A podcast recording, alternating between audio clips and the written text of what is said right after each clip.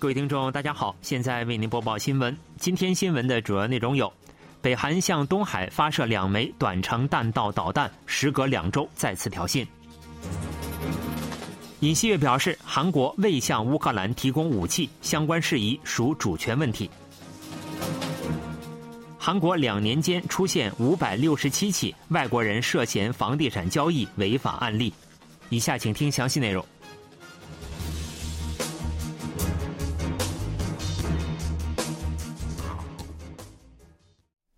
北韩时隔两周再次发射弹道导弹，这是尹锡悦政府成立后北韩第十四次发射导弹，也是北韩在美国战力参与进行的韩国护国军演的最后一天进行挑衅。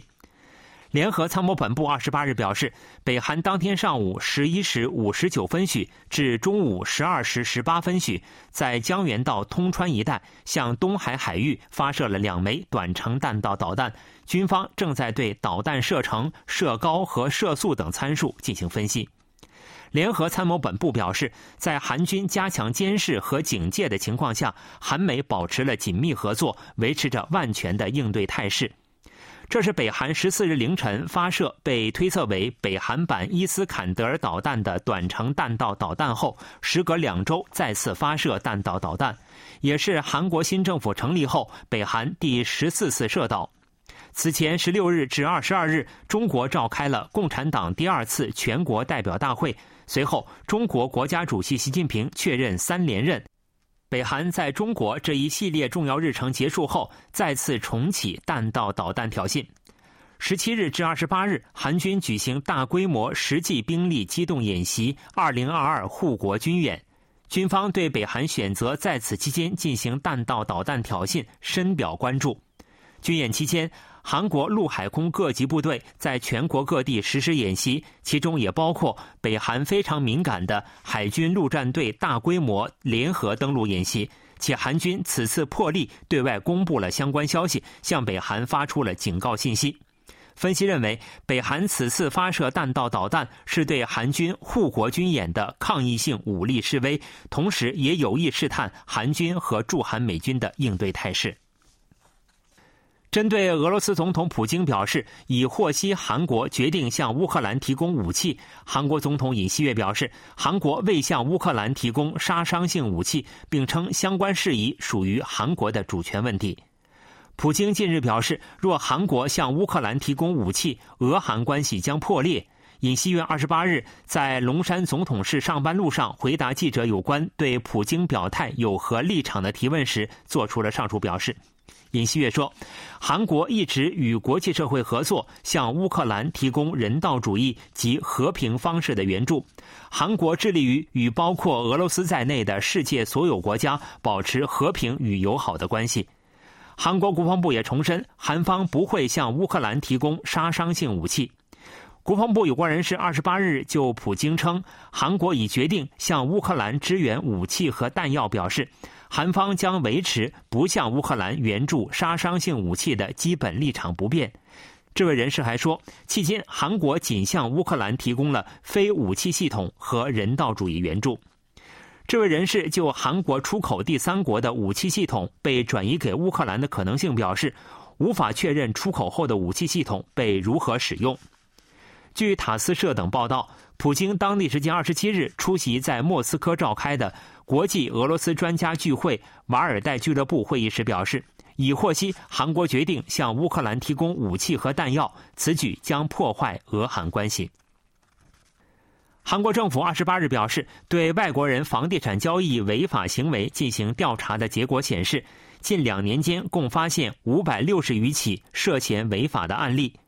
国土交通部表示，该部与法务部和关税厅合作，在最近两年期间，两万零三十八笔住房交易对象中，发现了一千一百四十五笔不正当交易。在对申辩资料等进行分析后，发现了五百六十七起涉嫌违法的案例。其中一百二十一起为外国人在未经申报的情况下，从海外带入超过一万美元的现金购买房地产，或未经外汇银行而以其他不正当方式带入购房资金的非法外汇交易。另外，还有三十起需确认外国人从父母或丈夫公司处借款时是否有借条或是否支付了合理的利息；五十七起为当事人持有不能进行经济活动的访问同居类型的签证，却进行了租赁业经营。此外，还分别有八起以外国人名义签约后，由韩国人缴纳实际交易额和购置税的案例。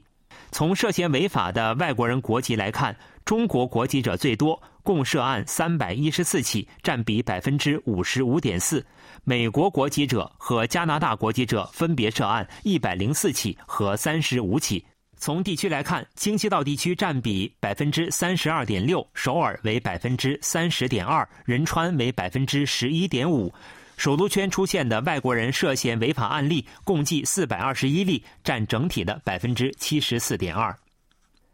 美国政府当地时间二十七日严正警告北韩称，若北韩对美国、美国的同盟国和伙伴国进行核攻击，北韩政权将随之终结。美国政府还表示，为应对北韩、中国和俄罗斯的核威胁，有必要成立包括韩国、日本和澳大利亚在内的印太安全四方协议体。美国国防部在当天发布的《2022核态势报告》中指出，北韩虽然不能与中国和俄罗斯相比，但已成为美国和同盟国的隐患，在任何情况下都不会容忍北韩发动核攻击。报告指出，不会有金正恩政权使用核武器后仍能存续的可能性，不会容忍北韩对美国、美国的同盟国和伙伴国发动核攻击。若北韩发动核攻击，将导致其政权终结。报告说，除了使用核武器之外，北韩也可能在东亚进行迅速的战略性攻击。美国的核武器将在遏制此类攻击方面发挥作用。报告还明确指出，如果北韩将核技术、核物质和专家转移至其他国家和机构，将追究其责任。报告还说，美国对印度太平洋地区的同盟和伙伴的安全承诺坚定不移。美国已认识到北韩、中国和俄罗斯开发核岛的行为正在加大安全关切，将按照地区安全环境的变化加强威慑力量。韩国驻美国大使赵泰庸表示。韩美正就加强对北韩延伸威慑力保持紧密协商，同时开展密切合作，以强有力且坚决地应对北韩挑衅。赵泰庸当地时间二十七日在华盛顿韩国文化院举行的特派记者恳谈会上做出了上述表示。他说：“当前韩半岛形势异常严峻，近期北韩强行发射导弹和实施炮击，加大了威胁力度，并将责任推卸给韩美两国。”不能排除今后北韩进行核试验、发射洲际弹道导弹和进行常规武器挑衅等各种高强度挑衅的可能性。北韩近期连续发射短程弹道导弹，本月初又发射中程弹道导弹，且导弹飞过日本上空。韩美当局还认为，北韩已结束核试验准备工作，随时都可进行核试验。